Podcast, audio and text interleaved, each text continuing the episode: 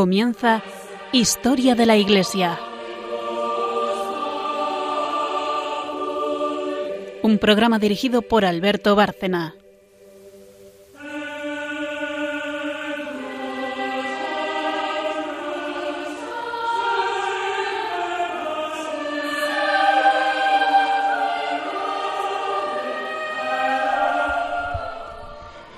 Buenas noches, oyentes de Historia de la Iglesia, aquí en Radio María. Buenas noches eh, a María Ornedo y gracias por estar aquí un día más. Buenas noches a todos. Buenas noches y también gracias a Carmen Turdemontis. Buenas noches. Y enseguida iremos con el sumario del programa.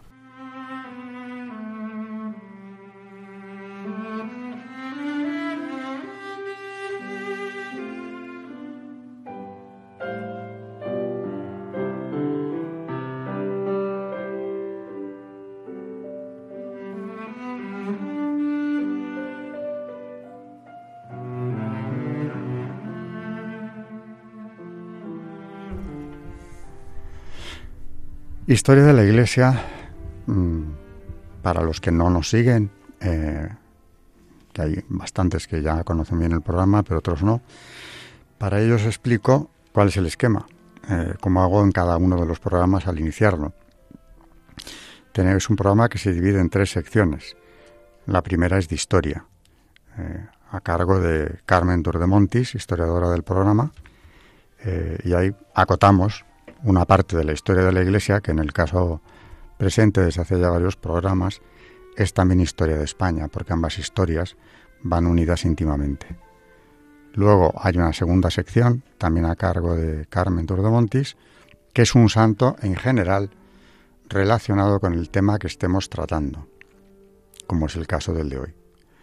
Y en la tercera y última sección, María Ornedo habla de Magisterio de la Iglesia, y seguirá desarrollando Eucaristía, un tema que viene haciéndolo ya desde hace tiempo. Este es el esquema y este es el que vamos a seguir. Si queremos concretar, pues eh, como ya he adelantado, estamos hablando de la historia de España desde hace ya varios programas. Insisto, es una historia que no se puede explicar si no hablamos de la Iglesia. Es lo que ha caracterizado la historia de España durante siglos, desde la Reconquista, desde Recaredo incluso, y hemos ido repasándolo todo hasta llegar al siglo de oro, es más, al XVII ya, con la decadencia de España a causa de la coalición protestante y de la invasión francesa, que pone fin a ese esplendor eh, político, a ese dominio, aunque España seguirá siendo todavía una primera potencia. Y hoy nos vamos a centrar eh, en un aspecto muy interesante también de esa España católica de los grandes siglos de nuestra historia, nos vamos a centrar en Isabel la Católica, concretamente en el codicilo de su testamento, redactado en Medina del Campo en noviembre, muy pocos días antes de su muerte, eh, de 1504.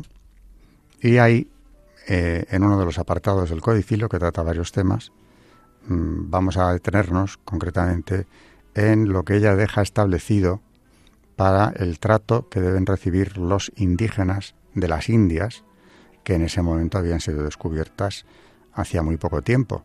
Ya eran, por donación papal, eh, patrimonio lo que se había descubierto y pudiera descubrirse eh, de la corona de Castilla.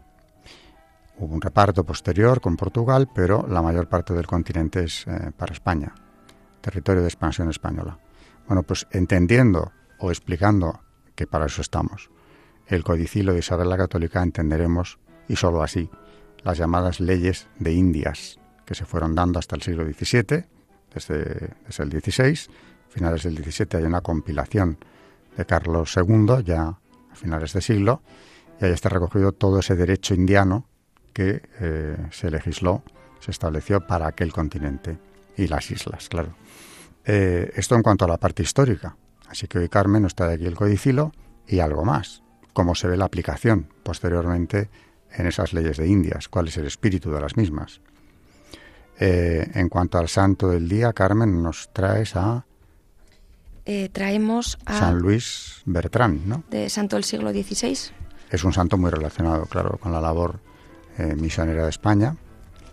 Y, como dije, en Magisterio María seguirá hablándonos de la Eucaristía, un tema casi inagotable. Este es el sumario en general, pero lo que acabo de contar es en particular el del día de hoy.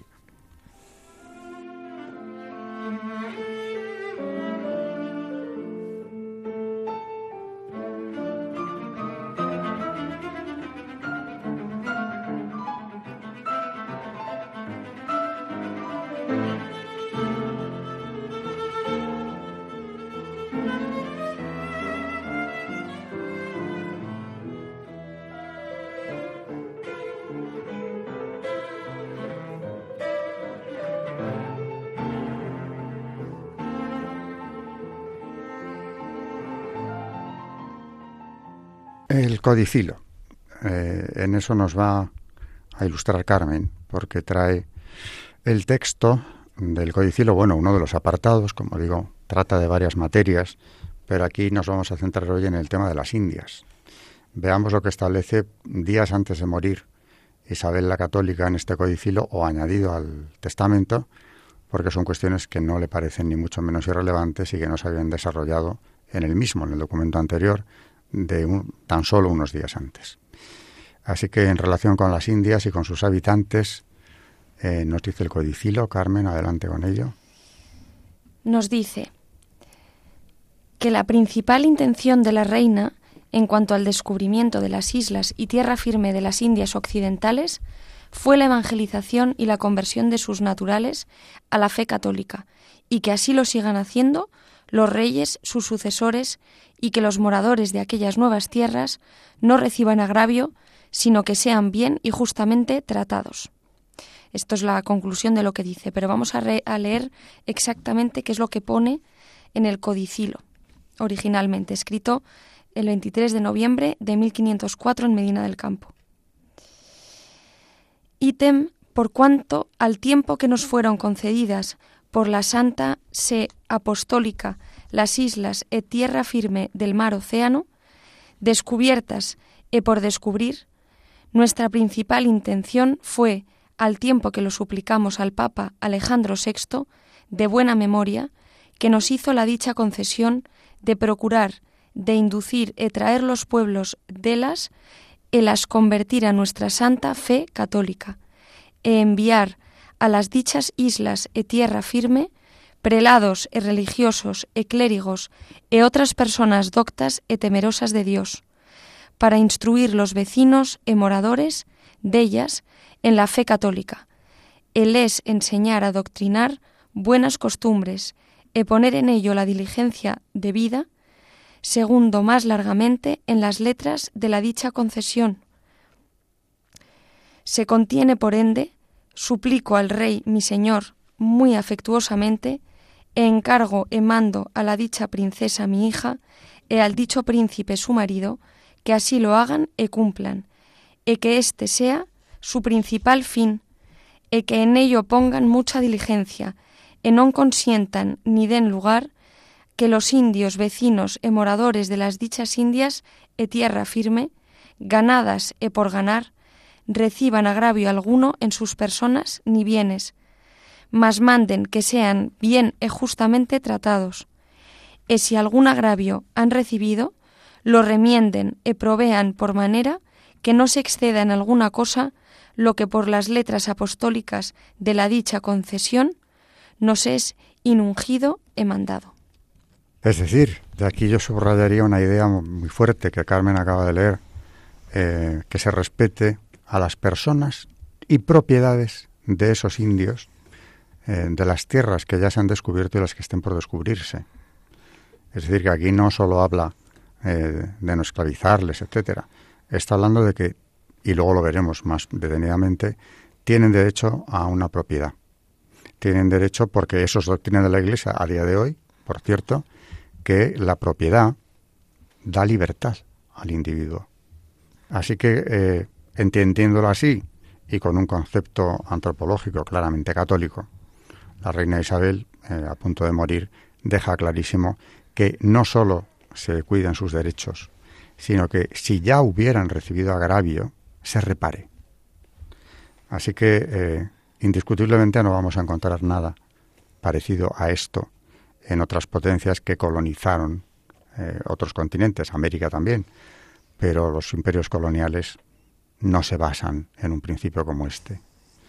Eh, claro que yo siempre repito, el español stricto sensu no es un imperio colonial, porque aquello más que colonias fueron provincias de las Indias, se respetó el carácter de reinos a los imperios que allí hubo, el Inca y el Azteca, y de hecho ahí los tenemos, algunos de los reyes de allí, de, esos imperios eh, americanos, en la cornisa del Palacio Real, representados como pueden estar reyes de León o de Castilla. Y se crean los virreinatos, eh, como aquí los había, Valencia, Cataluña o los virreinatos de Italia, la Italia española.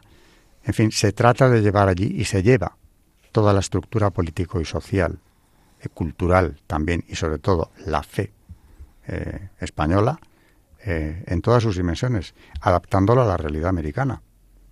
Eh, hasta conseguir algo que no tiene igual en ningún otro territorio del mundo, ni por donde hayan pasado europeos, por supuesto, tampoco. Bueno, sobre esto, Carmen nos va a hacer un comentario antes de entrar con las leyes de Indias, que algo sí nos hará tiempo de decir, mm, que también tiene su interés. Porque, claro, al hablar del codicilo, ¿qué valor tiene? ¿Es simplemente una recomendación que le hace a su heredera, doña Juana, y a su marido, que va a quedar como regente en realidad de, doña Juana incapacitada para ejercer el poder? ¿Es una recomendación? ¿Es una expresión de deseos? ¿O qué es esto exactamente? Bueno, Carmen nos lo explica a continuación. Tres días antes de morir, uno de sus últimos pensamientos fue para los indígenas de las islas y tierra recién descubierta, a quienes reconoce en el codicilo su condición de súbditos y con ella los derechos naturales humanos de vida, propiedad y libertad. Y como ha escrito el especialista en Isabel la Católica, Luis Suárez, al referirse a su testamento, dice, conviene que expliquemos con claridad qué significa un testamento real en las postrimetrías del siglo XV, cuando se dibuja en las monarquías europeas la primera forma de Estado. Quien lo dicta y firma no lo hace en calidad de persona privada, sino desde el poderío real absoluto que le pertenece. La palabra absoluto puede inducir a horror, a error. No quiere decir que sea arbitrario, sino que no depende de otro superior, es decir, que no es relativo. Cuando el rey dispone de este poderío, desde ese poderío está ejerciendo su potestad legislativa. El testamento es ley y ley fundamental. Esto lo dice Luis Suárez en su análisis del testamento de Isabel la Católica. Es ley, por lo tanto, eh, según el espíritu de la época, esto que acaba de escribir, a punto de morir, Isabel la Católica, es eh, nada menos que algo de obligado cumplimiento. Por eso, evidentemente, eh, las leyes de Indias tienen el espíritu que tienen. Hay que añadir a esto que también se dieron eh, abusos, eh, se le llevó la contraria después de muerta a la reina y para corregir esos abusos no olvidemos que incluso Cristóbal Colón, el descubridor de América, el almirante de la mar Oceana, fue apresado allí, en Indias, en, en, la Española, y traído a España cautivo. O sea que, cuidado, la monarquía hispánica no hacía acepción de personas, aunque luego se le tratara con gran indulgencia después de aquello, pero había cometido abusos, ciertamente.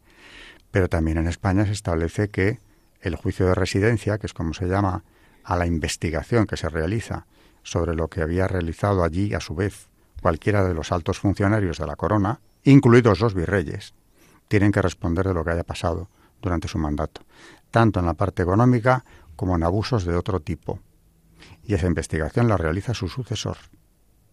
Es decir, que no se va a liberar nadie de cometer abusos. Si los cometen, lo pagarán. Eh, y así llegamos a una situación en la que, aparte de lo que ya es ley y voluntad de la reina, no siempre se cumple, ni mucho menos. Claro que hubo abusos y hubo transgresiones de este espíritu. Los dominicos son una orden que especialmente se señaló de forma brillante no solo en la evangelización, sino también en la defensa de los derechos de los indios.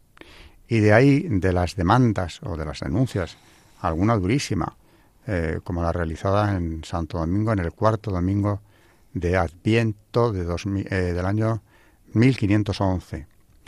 De esa denuncia, hecha por eh, el padre Montesinos, viene la convocatoria aquí en Castilla de una junta de teólogos y juristas, que es un recurso que la monarquía hispánica utiliza ya durante siglos frecuentemente, teólogos y juristas, cuando hay que legislar sobre alguna materia. Y, y de ahí vienen las leyes de Burgos, que son de una importancia enorme, y después las de Valladolid, que amplían esas leyes. Pues vamos a hablar, como decía Alberto, de estas leyes de Burgos y de Valladolid. La actitud del rey irá variando de Fernando el Católico. Con la serenidad que proporciona escuchar a las partes, su visión del conflicto da un giro. Quizá resuenen en su mente aquellas palabras de su esposa en que le suplicaba velara por el buen tratamiento de los habitantes de las Indias. Y surge la primera respuesta importante de la corona frente a las críticas suscitadas en América ante los abusos cometidos por los colonos españoles. Como decía Alberto, decide que se reúna una junta de expertos en Burgos para estudiar con calma la situación presentada en la española. Fruto de esta junta serán las leyes de Burgos de 1512 y las leyes de Valladolid de 1513, y un documento que, a pesar de la buena intención de su autor, el doctor Juan López de Palacios Rubios, apenas tendrá trascendencia en el desarrollo de los sucesos posteriores en América. Es el requerimiento. Con tal documento se pretendía invitar a los indios a someterse voluntariamente a la autoridad de los reyes de España y a la religión católica, bajo la cabeza visible del Papa. El problema es que pocas veces los intérpretes, cuando los había, eran capaces de traducir correctamente el contenido de tal documento. En la mayor parte de estos casos, el capitán de la hueste conquistadora gritaba el texto del documento ante los atónitos indígenas, o en una sola presencia de árboles o arenas de las playas, y como mucho algún animal exótico.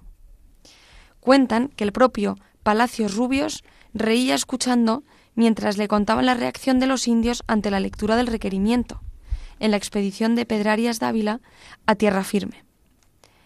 En cualquier caso, y al margen de la mayor o menor eficacia de tales disposiciones, lo cierto es que se está marcando el camino por el que deberá transcurrir la legislación indiana. Las disposiciones de la Junta de Burgos, tomadas antes de la propia promulgación de las leyes, serán reivindicadas una y otra vez en momentos posteriores. Podemos resumir el contenido de estas leyes en los siguientes puntos. Los indios son libres y deben ser tratados como tales. Se les debe proveer de medios en propiedad para asegurar su subsistencia, Además, el encomendero debe ocuparse de que tengan con qué vestirse. Deben ser instruidos en la fe. Se les puede obligar a trabajar sin detrimento para la cristianización y con provecho para ellos. El trabajo debe ser moderado. Se prohíbe que sean cargadores de los españoles. Deben poseer casas y haciendas propias. Se regula el trabajo en las minas cinco meses de trabajo seguidos de 40 días de vacaciones. Y ninguna mujer debe trabajar a partir del cuarto mes de embarazo. No parecen suficientes estas ordenanzas para garantizar el buen tratamiento y el respeto a la condición jurídica del indio. La insistencia de Fray Pedro de Córdoba consiguió, además de las leyes de Burgos, cinco adiciones a las 35 iniciales. Se trata de las leyes de Valladolid, firmadas por la reina doña Juana en 1513. El texto de la reina no puede ser más explícito. Dice, El dicho rey mi señor, e padre e yo, fuimos informados que aunque las dichas ordenanzas habían sido muy útiles y provechosas y necesarias y cuales convenían, dicen que en algunas de ellas había necesidad de mandarlas más declarar, y porque nuestro deseo e intención y voluntad continuamente ha sido o es tener antes respeto a la salvación de las almas y doctrina y buen tratamiento de los dichos indios que no a otro interés ninguno, mandamos a algunos prelados y religiosos de la Orden de Santo Domingo y a algunos de los de nuestro consejo y predicadores y personas doctas y de muy buena vida y conciencia y muy prudentes y celosos del servicio de nuestro Señor, que viesen las dichas ordenanzas y en lo que conviniesen enmendarlas y añadirles y quitarlas y moderarlas lo hiciesen. Los aspectos más importantes de esta nueva ordenanza se refieren a la prohibición de obligar a las mujeres de los indios a acompañarles en su turno de trabajo en las minas, salvo que ellas quieran, y la exclusión de obligar a trabajar a niños y niñas menores de 14 años, salvo pequeños menesteres como quitar malas hierbas en las haciendas de sus padres.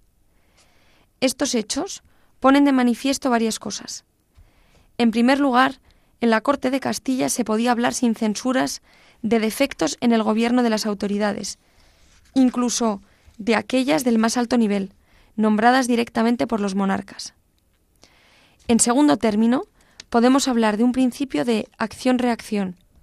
A una acción de denuncia o censura sigue una respuesta en forma de estudios jurídicos que procura el beneficio de los perjudicados por conductas abusivas y la legislación que protegerá a los que han sufrido perjuicio.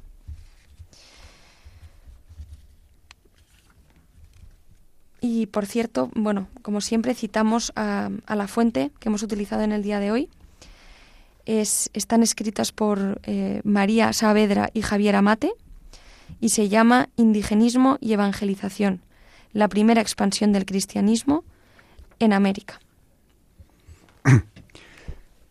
Bueno, pues creo que queda bastante claro también en el comentario ese espíritu, mm, en algunos casos, mm, no ya de velar por los derechos del indio, sino que se adelanta siglos a lo que ocurría en otros países con los propios eh, naturales del mismo. Y si no, como nos acaba de decir Carmen, los niños antes de los 14 años no pueden trabajar. Está prohibido. A no ser que lo hagan en casa de sus padres, por ejemplo, en las haciendas, dice, de sus padres, eh, quitando malas hierbas.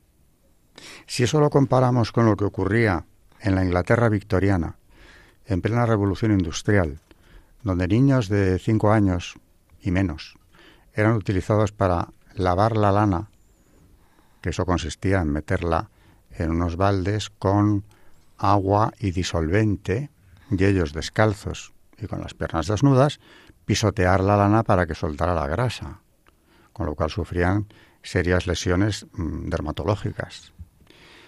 Si hablamos del trabajo también en aquella Inglaterra de los niños en las minas, donde se les utilizaba porque al ser pequeños cabían por algunas grietas donde un adulto no podía entrar, y esto estaba ocurriendo en el siglo XIX en la civilizada Inglaterra, en la misma Inglaterra, no digo ya en las colonias.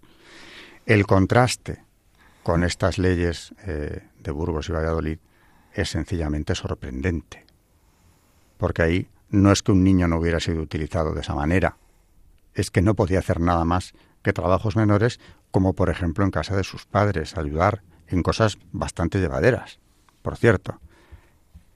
Y estamos hablando de la España del siglo XVI versus la Inglaterra del XIX, en plena edad contemporánea, ¿eh? cuando Inglaterra alcanza su mayor apogeo económico, político, etcétera. Es solo un ejemplo que desde luego nos dice bastante eh, de una visión antropológica y de la otra, la española, católica, la eh, inglesa protestante.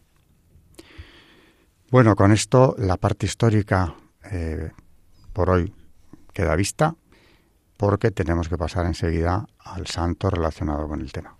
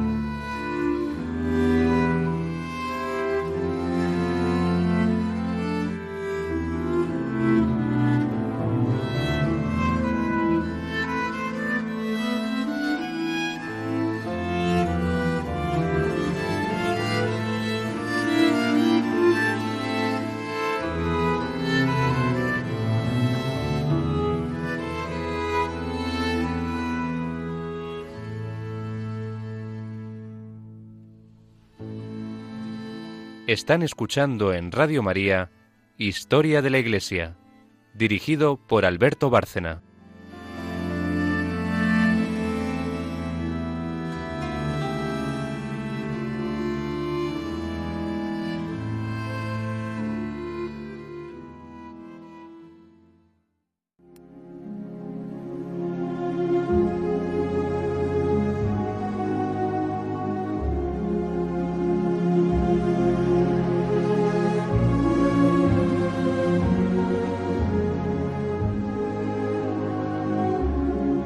Santos en la historia de la Iglesia.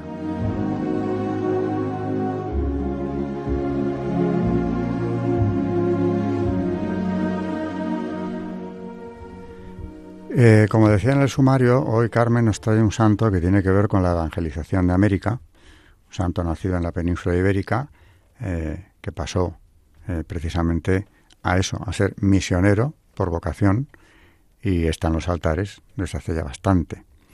Estamos hablando de San Luis Bertrán, eh, del Reino de Valencia, que como tantísimos misioneros, bueno, la mayor parte de los que llevaron el Evangelio a América nacen en la península ibérica. Algunos de ellos, incluso al servicio de otra corona, como San Francisco Javier, que es al servicio o en una empresa de Portugal, eh, con lo que llega hasta el extremo oriente, pero está en español como, como todos estos misioneros de distintas órdenes que iban llegando allí. He mencionado a los dominicos y más tarde, bueno, o a la vez, muy poco después, franciscanos, jesuitas, más tarde, claro, eh, ya a partir de bien entrado el siglo XVI. En definitiva, son muchas las órdenes que se distinguen por la evangelización, sin olvidarnos del caso eh, extraordinario que veíamos en el programa anterior, si no recuerdo mal, de esa monja María de Ágreda, que evangelizaba sin moverse de Soria. Pero eso es un caso aparte. Vamos con el santo de hoy, Carmen.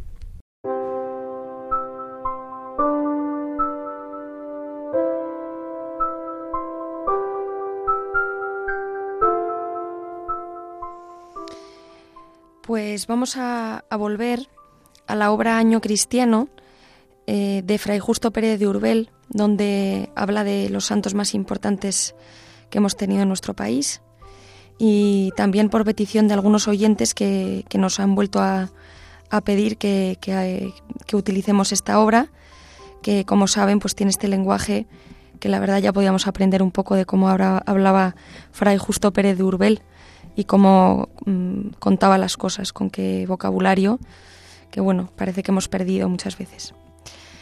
Hoy vamos a hablar de San Luis Bertrán, santo que nace en 1526 y muere en 1581.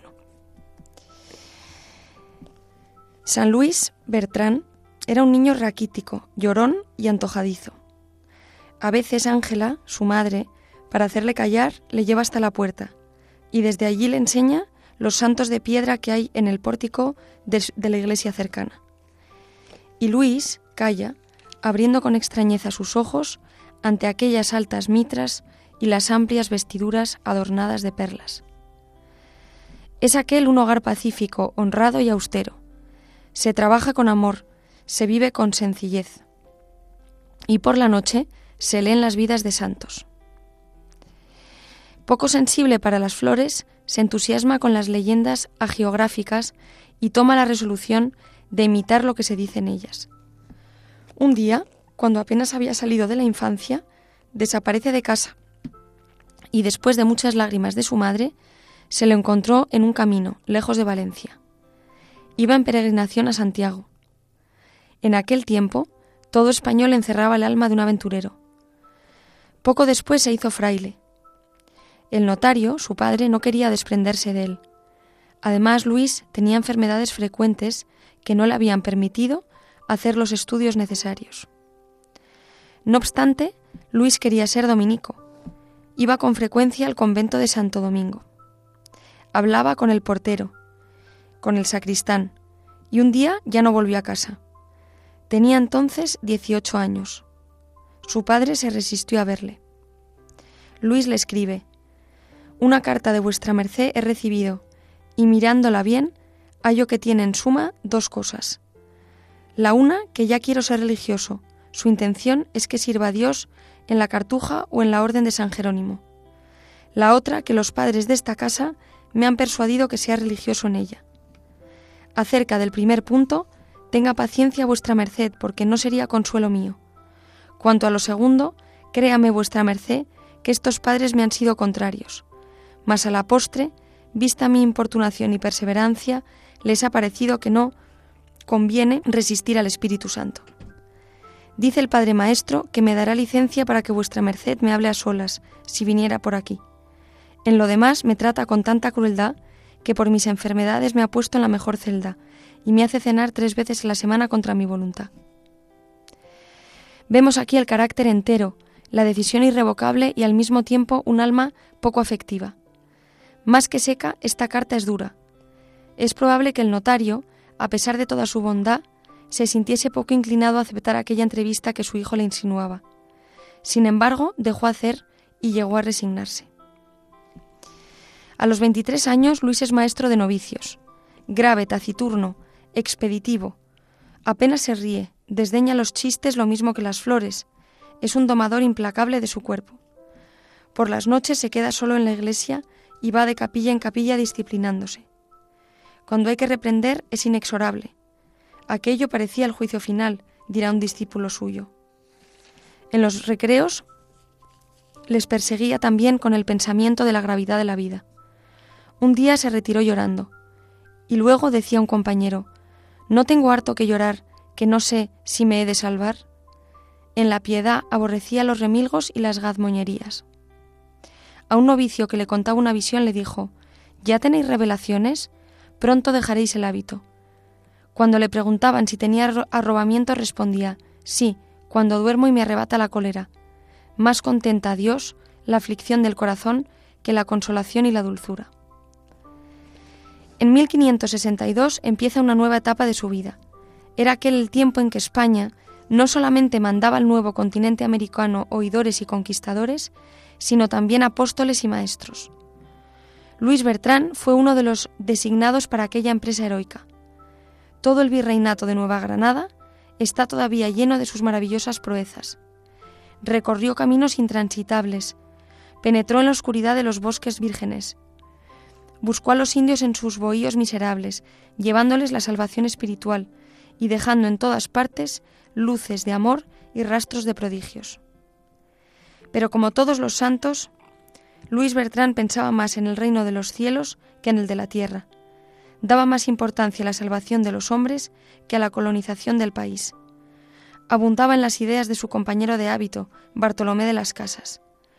Un indio para él era un alma que había que llevar al cielo, no cuidándose de que, para los exploradores de la tierra, un indio era también un instrumento de trabajo. Durante ocho años hizo frente a los encomenderos, pero al fin se vio obligado a dejar el campo para volverse a España. Desde 1570 es prior en diversos conventos de la región levantina. Tiene más experiencia y flexibilidad que en sus años de maestro de novicios, pero su carácter es siempre el mismo. A la puerta de su celda ha mandado escribir estas palabras de San Pablo. Si intentase dar gusto a los hombres, no sería siervo de Cristo. Como norma, dice, menospreciarse así, menospreciar a nadie, menospreciar al mundo y menospreciar al ser menospreciado. Fue muy, amigo del beato Juan de Rivera, patriarca de Valencia, y del franciscano Nicolás Factor, ilustre por sus virtudes. Dice de él, Nicolás Factor, una vez le fui a visitar para saber de él cierto negocio, y como era tan cerrado no me lo quiso decir. Poco después el franciscano le mandaba una carta en que decía, Santo mío, ¿por qué me desampara? ¿Por qué huye de mí? Pues yo iré cada día a verle y a recibir sus mercedes, y cuando no, ahí está esta santa puerta que el padre portero, como pobre, no me echará. Muy contento me vine de haber cenado en compañía de tantos angelicos que hay en esta santa casa. A mí me parecía que yo era Satán entre los hijos de Dios. Rogad a Dios por mí, Sante Ludovice Bertrán. La santidad alegre del franciscano contrastaba con el gesto siempre austero del dominico. Luis Bertrán era aquel hombre que arrastraba por la integridad de su vida más que por sus atractivos personales. Predicando movía lágrimas, pero no deleitaba ni era gracioso, ni hablaba con soltura elegancia. Tenía voz desagradable, ojos hundidos, rostro flaco y amarillo. Y sin embargo seguía practicando la penitencia con el mismo coraje que en su juventud.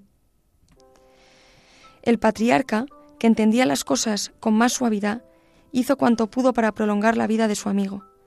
Llévole a su palacio, le puso bajo vigilancia de los médicos, le tuvo una temporada en el campo, cariñosamente atendido, pero muy poco pudo conseguir. Aquella vida era una luz que se extinguía. Un día el enfermo dijo al santo prelado, Monseñor, despídame que ya me muero. Después pidió que le santiguasen la frente y el corazón, y el relámpago, cincuenta años preso en aquella carne mezquina, salió de ella, iluminando la habitación.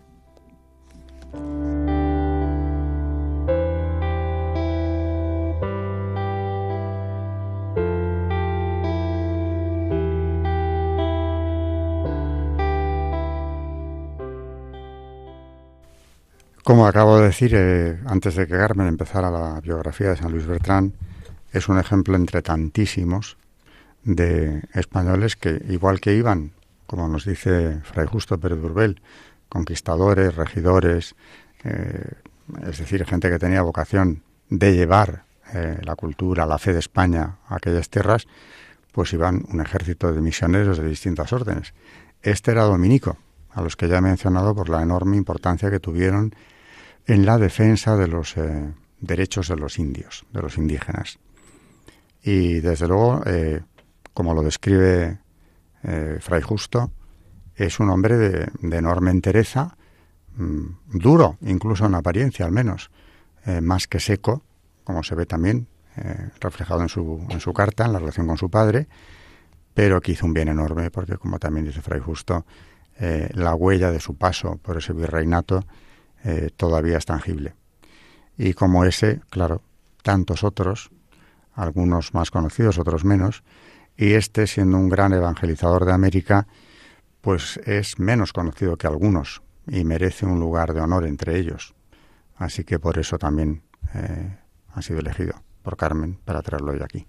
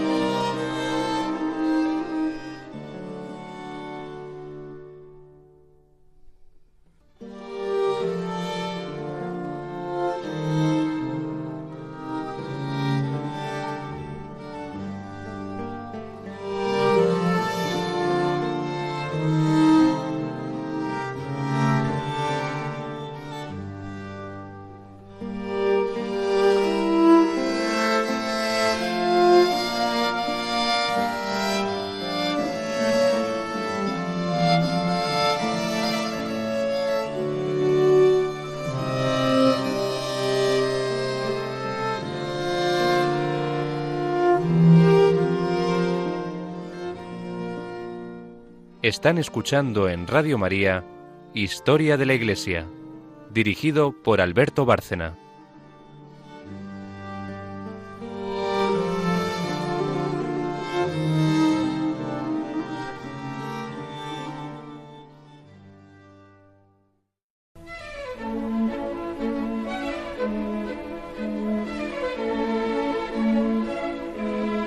El Magisterio de la Iglesia.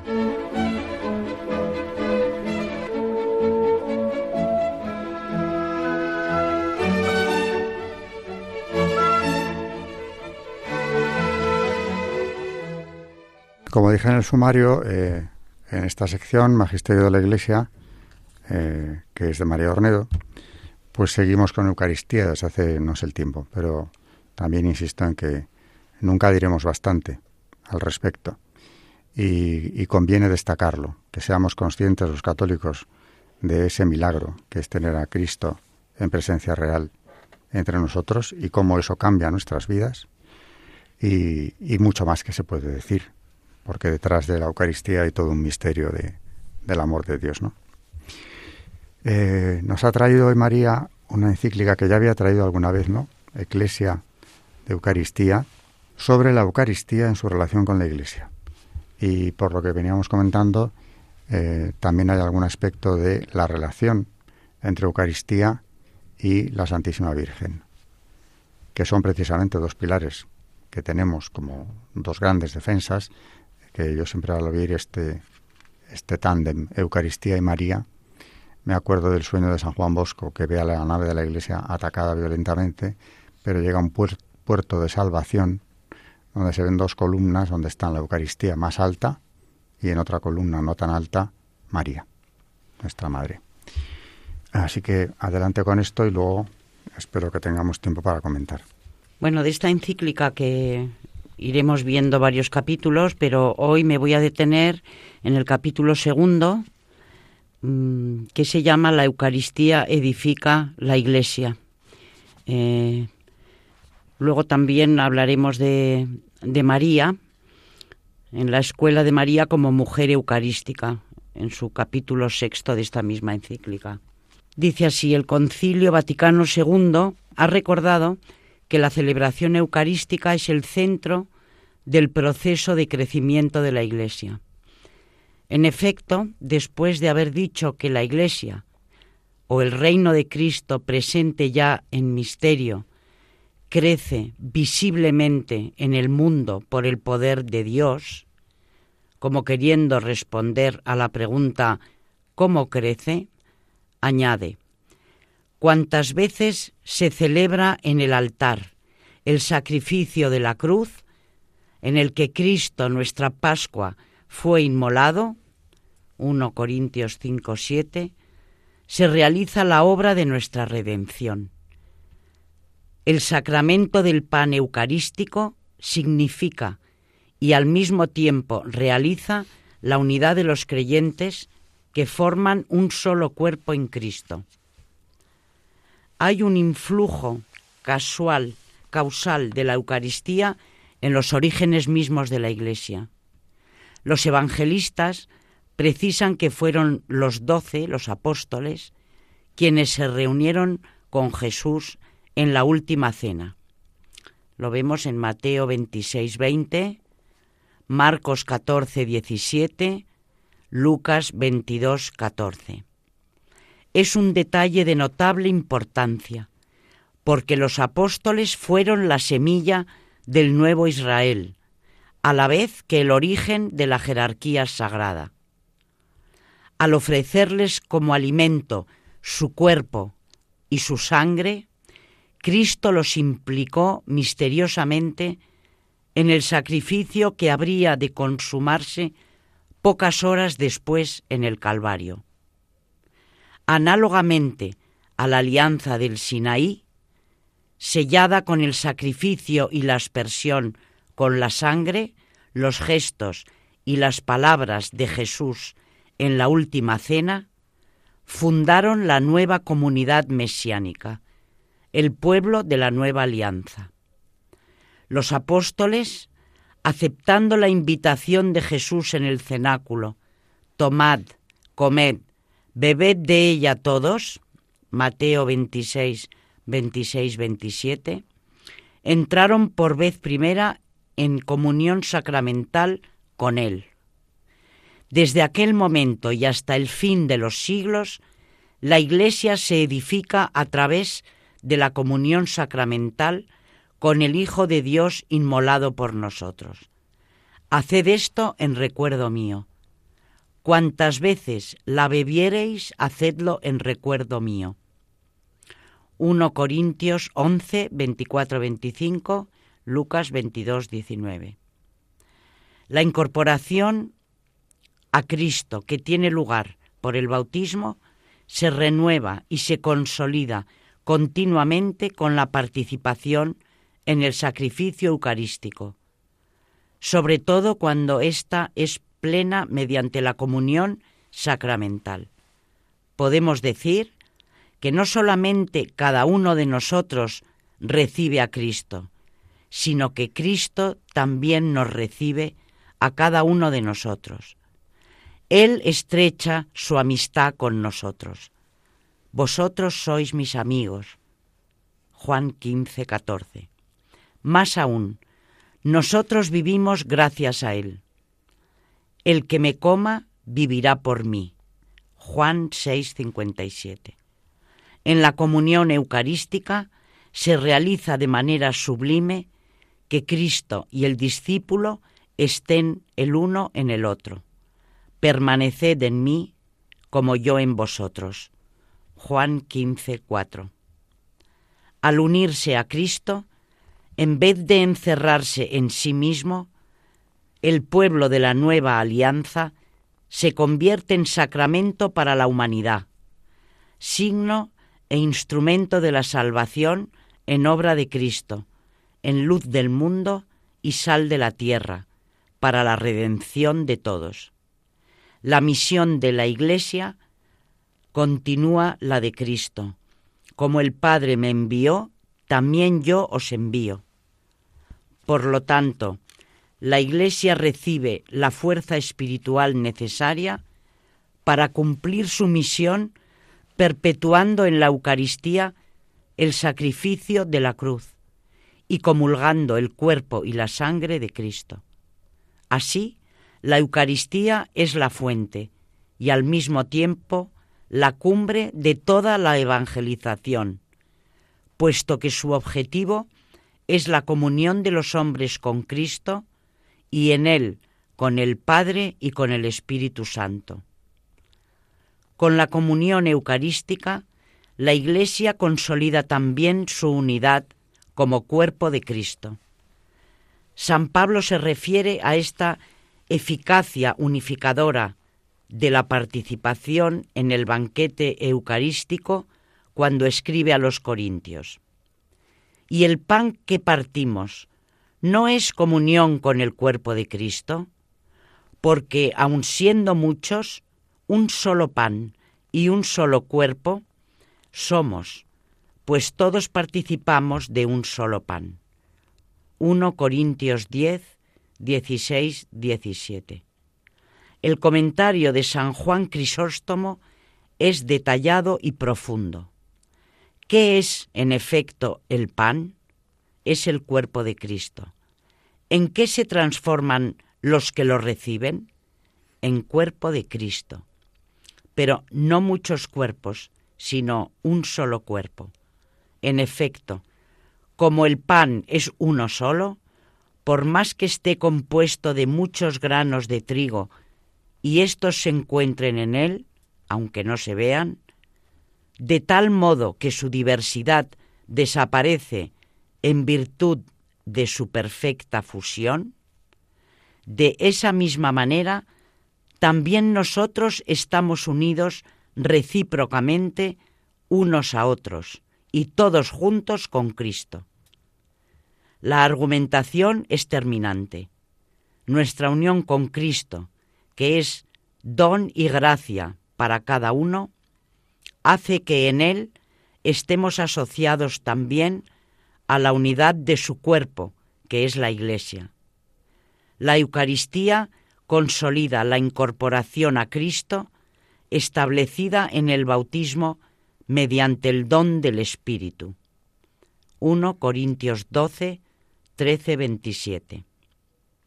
La acción conjunta e inseparable del Hijo y del Espíritu Santo, que está en el origen de la Iglesia, de su constitución y de su permanencia, continúa en la Eucaristía.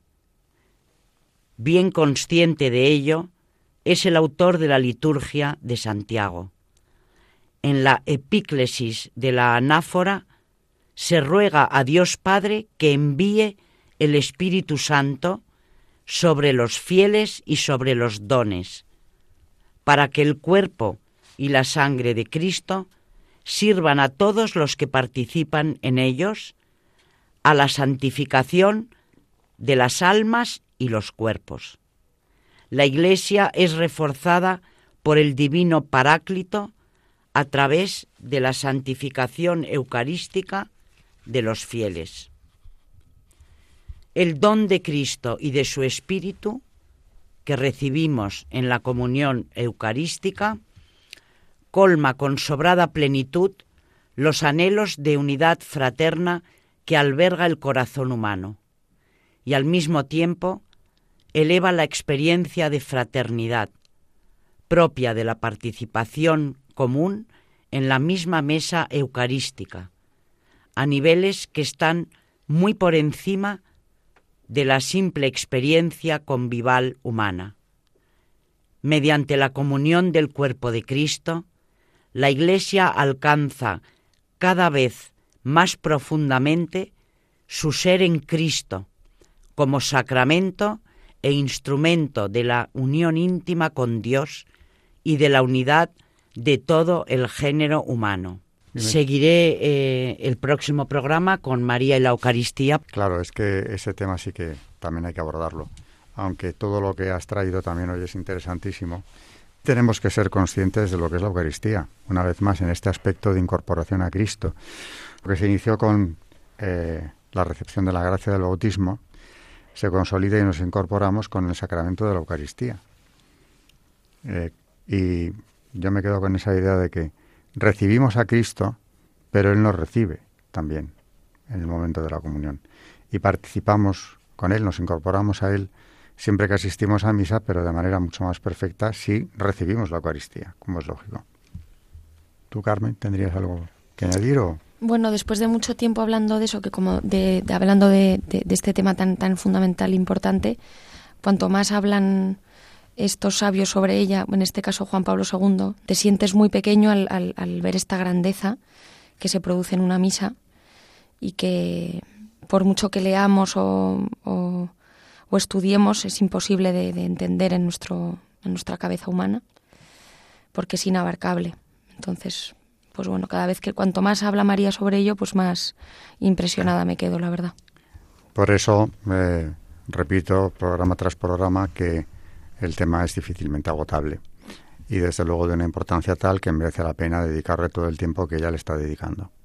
Así que tenemos que agradecérselo porque esto, esta parte final del programa es catequesis pura. Para muchos que incluso tienen una formación, digamos que eh, media aceptable. Eh, con esto ya nos eh, hemos acabado el programa. Nos vamos a despedir enseguida.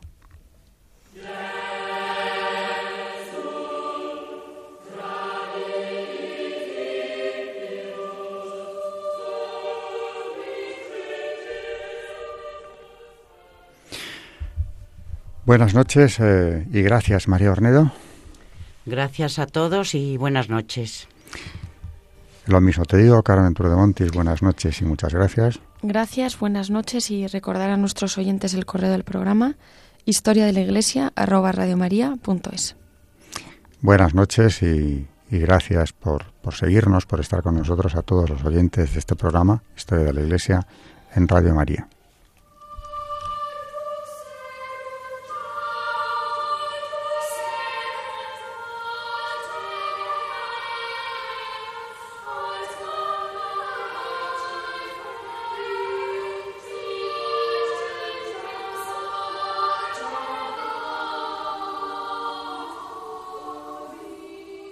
Han escuchado Historia de la Iglesia, un espacio dirigido por Alberto Bárcena.